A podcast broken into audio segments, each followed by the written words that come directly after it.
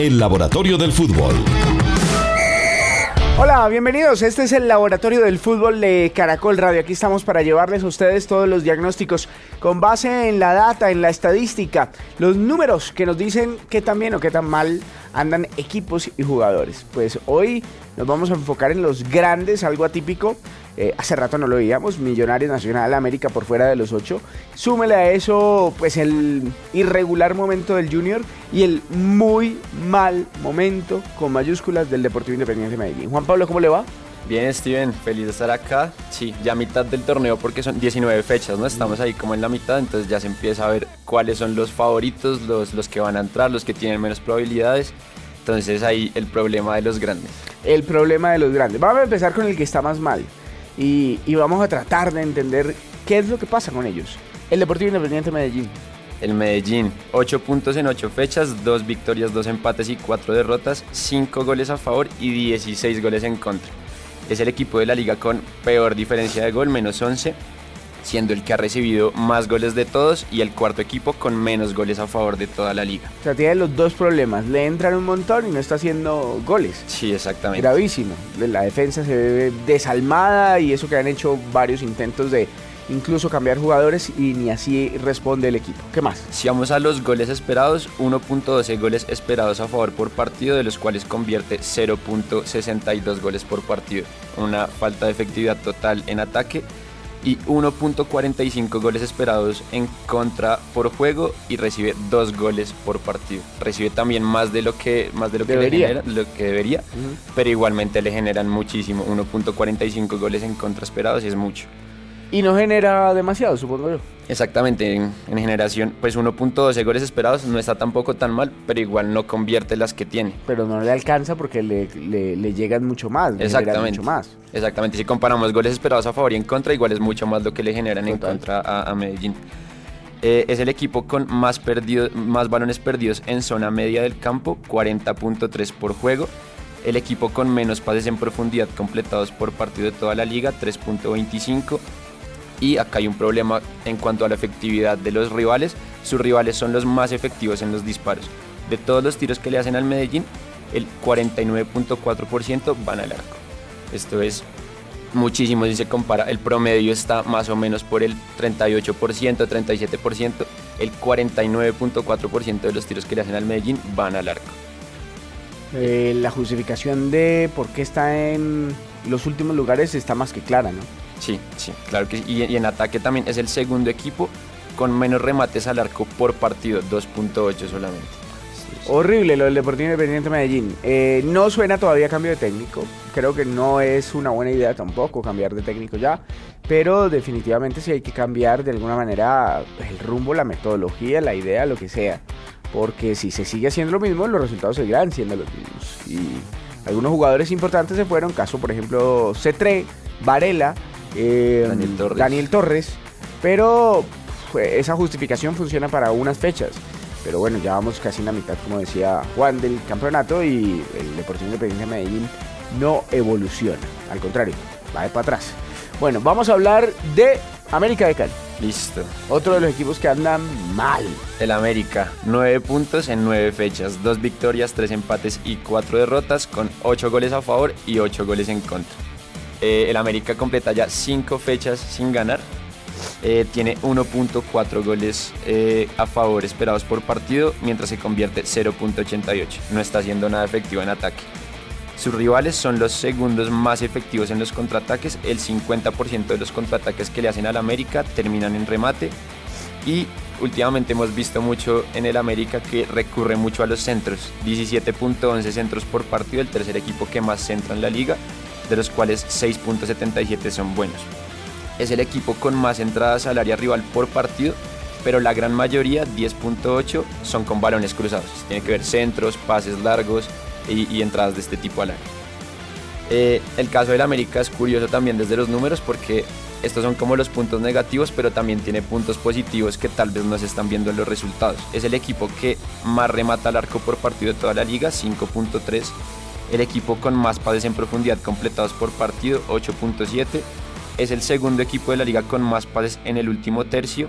El segundo equipo de la liga más efectivo en los duelos. Y el tercer equipo con menos goles esperados en contra, 0.96 por partido. Además es el cuarto equipo más preciso en los pases. Lastimosamente para América, aunque la expectativa de gol de sus rivales es la más baja, termina siempre con un gol adentro. Sí. Entonces de nada le sirve ser un equipo supuestamente muy seguro si va a perder los partidos. Exactamente, y si vemos desde los números, exacto, tiene cosas malas, pero también hay cosas buenas que podrían Ah. ser tal vez una luz de esperanza para, para la América. Una lucecita por Una allá, lucecita. chiquita de esperanza. Bueno, eh, ahora vamos con Atlético Nacional, otro muy mal equipo este semestre en la liga. Y que ya se habla de cambio de técnico, ¿no? Ya Bueno, ya se fue el que, el, el- Pues sí, el que claro. arrancó, que es Botman. Tiene 8 puntos en 8 fechas, dio- dos triunfos, dos empates y 4 derrotas con 10 goles a favor y 2 en contra. Tiene, tiene gol- eh, 1.04 goles esperados en contra por partido y recibe 1.5 goles por partido. Esto es mucho para ser nacional.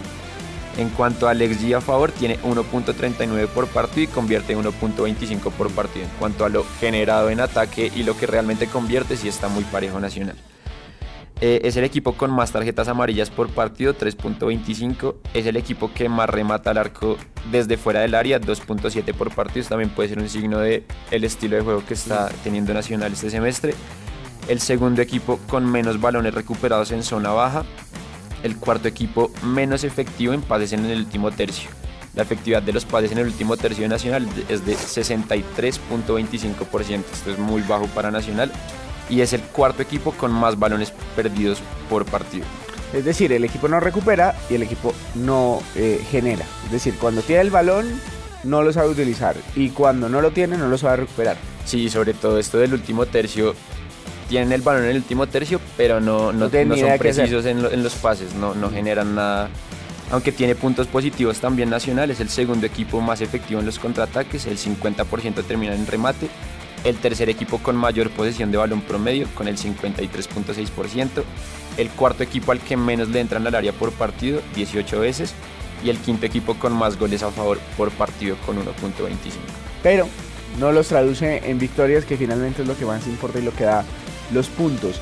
Ahora vámonos a un equipo que sorpresivamente está aquí también, en estos que están en, digamos que en una seguidilla de malos resultados. Millonarios. Millonarios, Millonarios, 11 puntos en 9 fechas jugadas, 3 victorias, 2 empates y 4 derrotas, con 8 goles a favor y 7 en contras. Este dato es muy interesante, solo ha hecho más de un gol en la primera fecha, 5-0 contra el Medellín. De resto ha sumado 5 partidos de los 9 que ha jugado, sin ningún gol a favor y en 3 solo ha metido un gol. Eh, 1.34 goles esperados por partido, de los cuales convierte 0.89, no está siendo efectivo eh, en cuanto a transformar esos goles esperados en goles reales. Eh, 1.05 goles esperados por partido en contra, de los cuales recibe 0.78. Sus rivales tampoco son muy efectivos, es decir, si a Millonarios le convirtieran todo lo que le generan, estaría tal vez un poco peor de lo que está ahorita. Es el tercer equipo que comete más faltas por partido con 12.5. El segundo equipo que pierde más balones por partido con 101.6 el segundo equipo menos efectivo en los duelos, solamente por detrás de Patriotas, con un 45.5% de éxito, y el tercer equipo con más fueras de juego por partido, con 2.11. En cuanto a los puntos positivos, pues el 38.5% de sus remates van al arco. Eran los primeros en este ítem, ahora son los terceros. Después del partido de ayer con Once Caldas, bajaron al tercer lugar.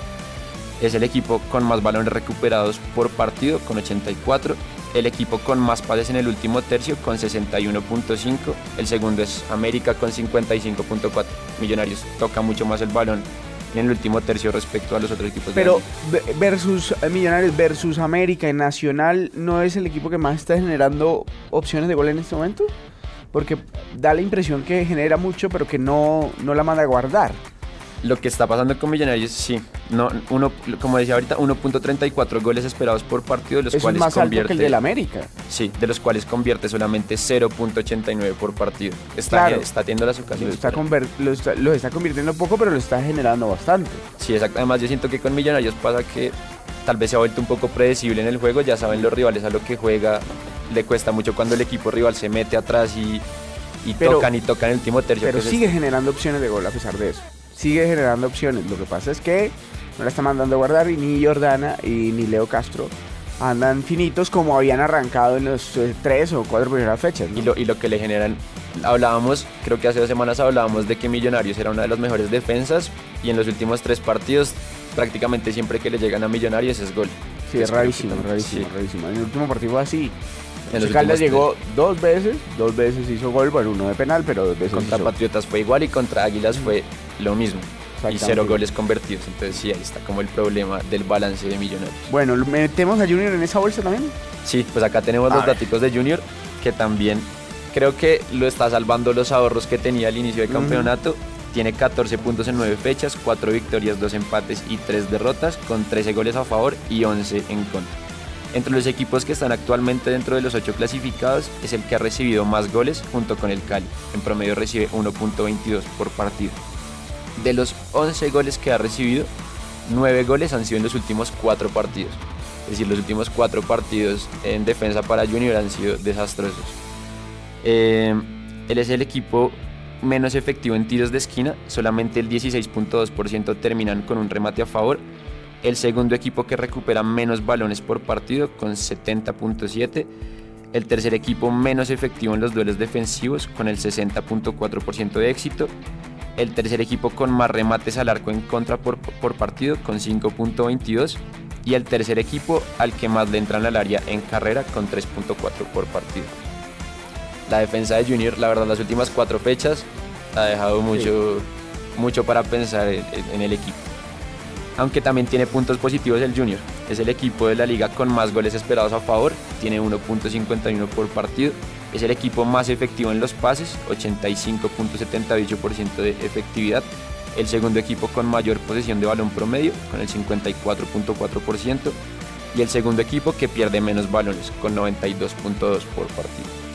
Hace mucha falta eh, Rafa Pérez en Junior en la defensa, en el medio campo cuando, está, cuando deciden, por ejemplo, sacar a Didier Moreno, se nota también eh, una ausencia enorme.